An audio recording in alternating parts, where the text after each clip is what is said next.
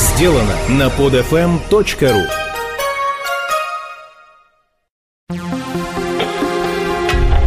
Радио странствия Маши Веселовой. Эта программа не совсем страноведческая. Это скорее личный дневник, в котором шаг за шагом я познаю мир, человека, который рядом со мной, да и саму себя. Иногда это смешно, иногда грустно, но всегда есть о чем вспомнить. Взяли и поехали. Всем привет! С вами Маша Веселова. В прошлой программе я рассказывала про наше путешествие вокруг Ямайки. Но остров маленький, наша поездка продолжается, и следующее место, куда нам предстоит попасть, выглядит уже совсем не по-ямайски.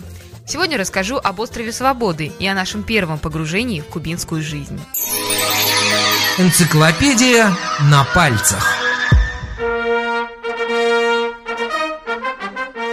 Официальное название – Республика Куба. Островное государство в северной части Карибского моря. Страна занимает территорию самого острова Куба, острова Хувентут и множество мелких островов. От Северной Америки Куба отделена Флоридским проливом на севере и Юкатанским проливом на западе. Население – порядка 11 миллионов человек. В прошлом выпуске я уже жаловалась, как сложно на Карибах с транспортом. Вот ведь и Кубу от Ямайки отделяет пара сотен километров, ну может быть чуть больше. И никаких паромов или пароходов между ними нет. Яхту тоже так просто не зафрахтуешь. А все рейсы, которые выдаются поисковиками, стоят неподъемных денег и предлагают многочасовые пересадки в Панаме, в Мексике или на одном из островов Карибского моря. И вдруг мы совершенно случайно обнаруживаем авиакомпанию, которая осуществляет прямые и недорогие рейсы с Кубы на Ямайку и обратно. Называется Аэрогавиота, или, если по-испански, Аэрочайка. Это не на правах рекламы, а только пользы дела ради. Через интернет билеты этой авиакомпании купить нельзя, только в офисе или в самом аэропорту в день вылета. Перелет из Кингстона в Сантьяго-де-Куба будет стоить около 220 долларов, в пути 45 минут. Летают дважды в неделю. После посадки в Сантьяго самолет летит дальше в Гавану. Это единственная авиакомпания в своем роде, и нигде ранее информации про нее мы не встречали. Ура! Стюардесса снова понимает по-испански, и на фасаде аэропорта города Сантьяго отваливающиеся буквы приветствуют тебя в социалистической стране. Bienvenidos!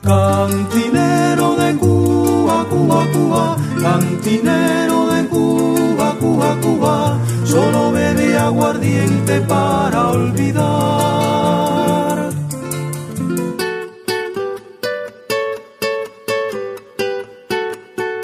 На входе в аэропорт стоит тетенька и обдает всем проходящим руки раствором хлорки из пластиковой бутылочки. Такая же бутылка часто стоит в пролетарских общественных туалетах или в пролетарском же общепите. Родной, старый как мир запах хлорки, знакомый еще с детского сада. Я трепетно и нежно, да не обвинят меня в токсикомании, люблю этот аромат полусоветского еще прошлого. Столь же трепетно и нежно я люблю запах свежевыкрашенных стен. Я с радостью нюхаю руки и отвечаю «си-си» пограничнику, который, завидев, что у нас нет миграционных карточек, в самолете закончились, спрашивает «Do you speak Spanish?» и уже тащит нас к стене и помогает заполнять несложную форму. За паспортным контролем обнаруживается первая дама, которая вполне прилично говорит по-русски. Она рядом с Митей стояла и что-то ему объясняла. Я к ней подхожу, здороваюсь по-испански, а муж мне радостно выдает. «Да она же по-русски может!» «Да, — говорит, — могу. Я училась в Ташкенте и поэтому немного говорю по-русски. После Никарагуа первый раз такое вижу, точнее слышу». Потом наши рюкзаки аккуратно кладут на пол и пускают собачку понюхать. Собачка деловито обнюхивает все и возвращается. Никаких наркотиков. Можно идти. Ну и вот, выходим мы, стало быть, на улицу и обмениваем в кассе деньги. Полезный путевой совет. С валютой в этой стране дела обстоят очень занимательно. Дело в том, что на Кубе все или слишком дорого, или слишком дешево. Потому что на Кубе существуют две валюты. Первая – это так называемый кук, или песо конвертибле, если по-испански. Он примерно эквивалентен евро, даже чуть меньше, около 36 рублей на момент нашего пребывания на острове Свободы. И есть еще монеда националь, пролетарский неконвертируемый песо, курс которого меньше в 25 раз. То есть один конвертируемый песо – это примерно 25 неконвертируемых. Они даже внешне отличаются. Конвертируемые яркие, неконвертируемые блеклые, но зато с лозунгами в духе «Патрия о муэрте» – «Родина или смерть». По идее, иностранцы должны иметь на руках песо конвертируемые, но это никого не волнует. Всегда можно разменять один или два кука у продавца бананов или тростникового сока, и у вас на руках оказываются народные засаленные бумажки, которые, по идее, нельзя вывозить из страны. Но я все равно прихватила с собой красную трехпесовую купюру с портретом Че Гевары. Никто не заметил. А вот дальше в плане цен начинается самое интересное. В рамках одной и той же автозаправки, а цены на бензин тут, кстати, примерно как в России, это вам не Венесуэла, есть две забегаловки. В одной предлагаются советские макароны и домашняя пицца. И то и другое 14 российских рублей за порцию, то есть около 8 песо в национальной монете. Стакан морса 30 центава, меньше рубля. И тут же, неподалеку возле трассы, у трудящегося кубинского народа можно купить стакан кофе или сока по цене от 2 до 4 рублей, или здоровую связку бананов за 10. А вот по соседству расположен цивильный магазин-кафе, где коробка сока стоит уже 3,5 кука, читай евро, а завтрак из двух бутербродов и двух стаканов кофе уже, соответственно, почти 6 евро. Что, согласитесь, после вызывающих ностальгию советских макарон с почти что докторской колбаской, кажется чем-то вопиющим и в корне неправильным. При этом пролетарская еда, она же в сто раз лучше и здоровее после всего этого псевдофастфуда. И веет от нее чем-то родным и приятным. Теми временами, когда солнце светило ярче, трава была зеленее, а я играла с куклами, машинками и плюшевыми мишками. Я не шучу. У кубинского белого хлеба, кубинской колбасы, печенья, мороженого и лимонада вкус детства. Может, они с Советским Союзом какими технологиями обменивались? Я не знаю. encuentro de dos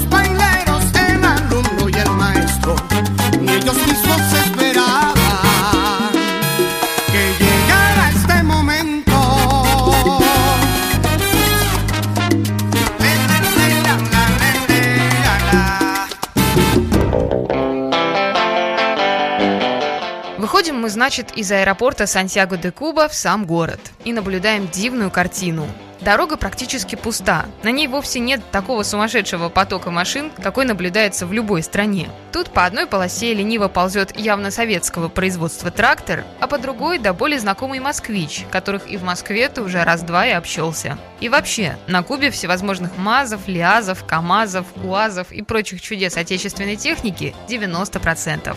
И что интересно, кубинцы говорят, отличные машины, износу им нет. Есть, конечно, небольшой процент приличных иномарок типа Kia. И еще очень часто попадаются совсем уж чудовищные дореволюционные штатовские машины, которые значительно постарше моих родителей будут. В общем, автопарк на Кубе очень запоминающийся. Радио странствия Маши Веселовой. Вообще, советская реальность периодически дает о себе знать. Пионеры с красными галстуками, коллективная зарядка во дворе школы, лозунги про местные колхозы и идеологически правильные девизы на стенах фабрик.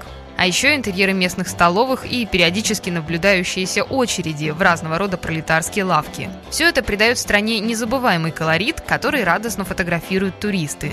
А вот насколько комфортная и благополучная жизнь простого народа – это уже большой вопрос. Хотя вот, например, несмотря на тотальную бедность, медицина и здравоохранение на острове Свободы считаются образцовыми.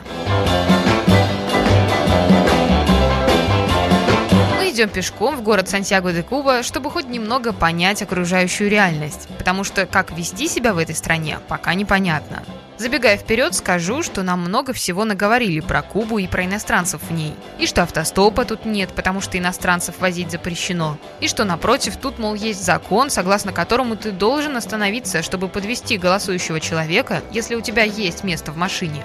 И что кубинцам нельзя покидать пределы родины. И что кубинцы никогда не приглашают к себе домой иностранцев, потому что это запрещено. Много чего рассказывали нам про Кубу. Чаще всего все это надо делить минимум на 16, чтобы соответствовало действительности.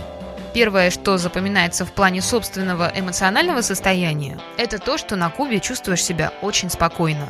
И это общеизвестный факт. При всех тяготах кубинской жизни одна из положительных вещей – это безопасность. Поэтому по ночному Сантьяго де Куба идем уверенно. Удивительно, как будто кто-то включил машину времени. На дорогах повозки, в которой запряжены лошади. Машин почти нет. Такая вот повозка, в которую влезает до 8 человек, это нормальный городской транспорт, типа маршрутки. Более того, по шоссе, которое идет через всю страну, тоже порой спокойно цокают кони, а фуры их обгоняют. Доходим до трассы и сразу же ложимся спать в первых попавшихся придорожных кустах, потому как силы уже на исходе.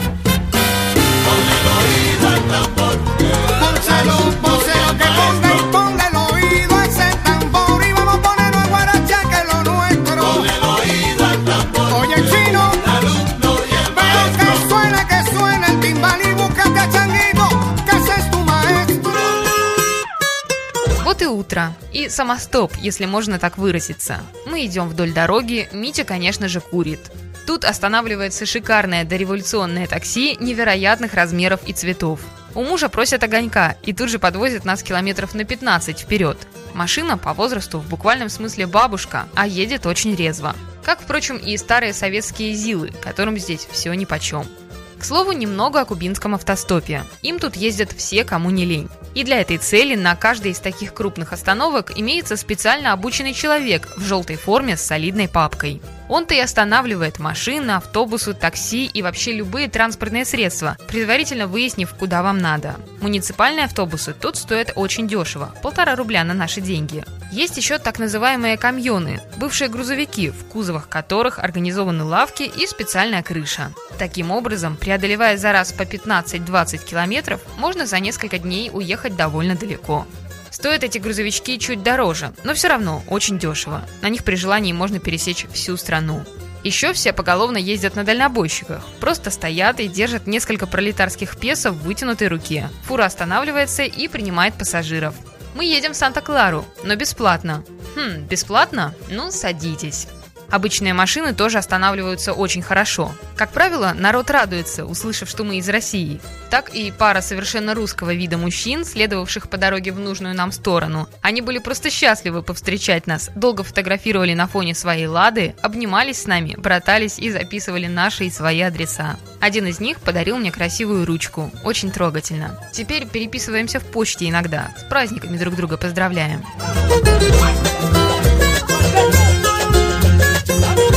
Вот и поворот на Гуантанамо. Сегодня этот топоним вызывает негативные ассоциации из-за Соединенных Штатов и тюрьмы. А вот в припеве известной песенки поется просто про крестьянку из Гуантанамо. Гуантанамера, Гуантанамера, Гуантанамера.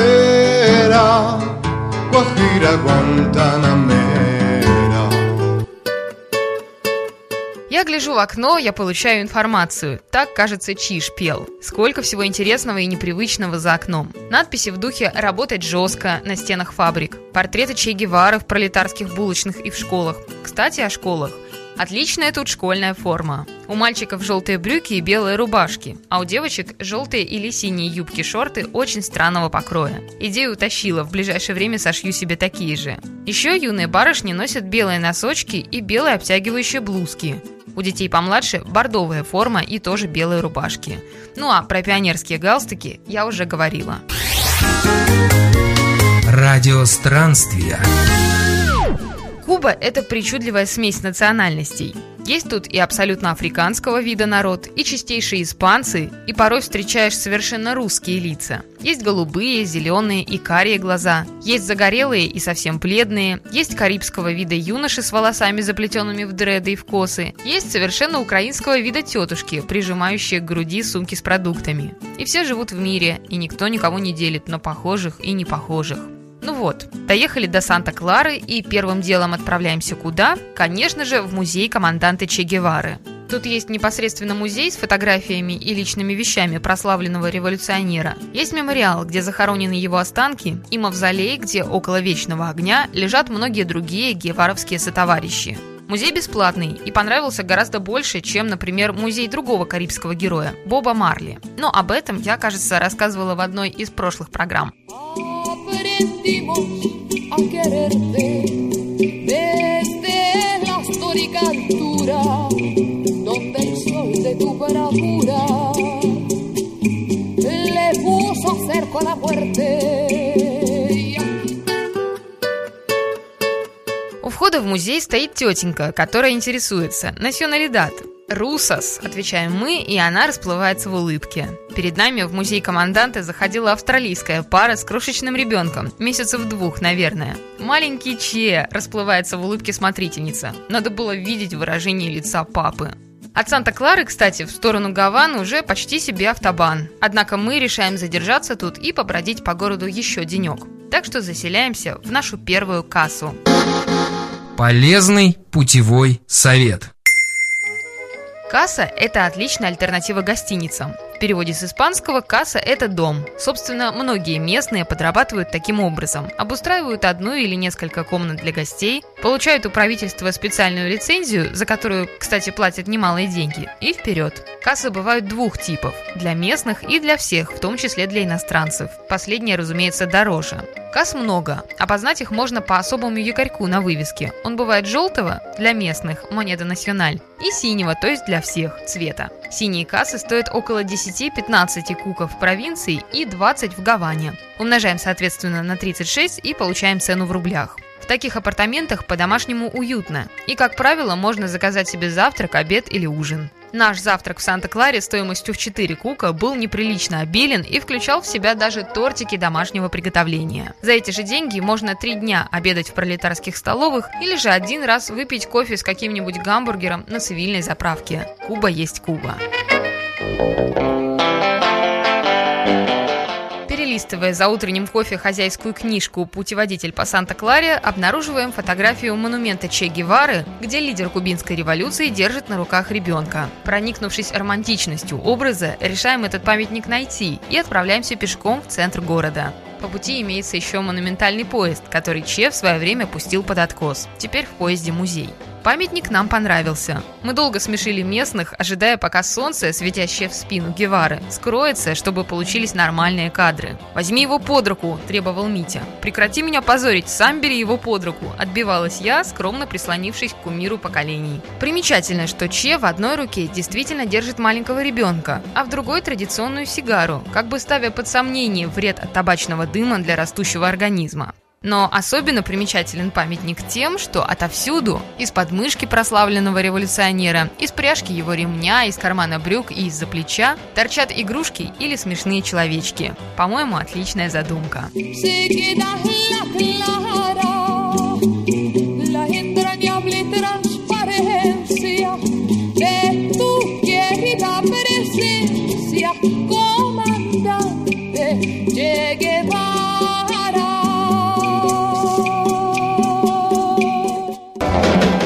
Вдоволь нафотографировавшись, забираем у чудесных улыбчивых хозяев кассы наши рюкзаки и потихоньку выходим из Санта-Клары пешком. Наш путь лежит в сторону Гаваны. Ну а о дальнейших наших кубинских встречах и приключениях я расскажу в следующей программе. А на сегодня это все. От души желаю вам не жалеть силы времени на собственные впечатления, которых у вас никто не отнимет и которые никогда не забудутся. С вами была Маша Веселова. Всем пока. Небо надо мной, небо надо мной, как сомбреро, как сомбреро, берег золотой, берег золотой, парапера, парапера, Куба далека, Куба далека, Куба рядом, Куба рядом, это говори, это говори, вы. Радио странствия Маши Веселовой.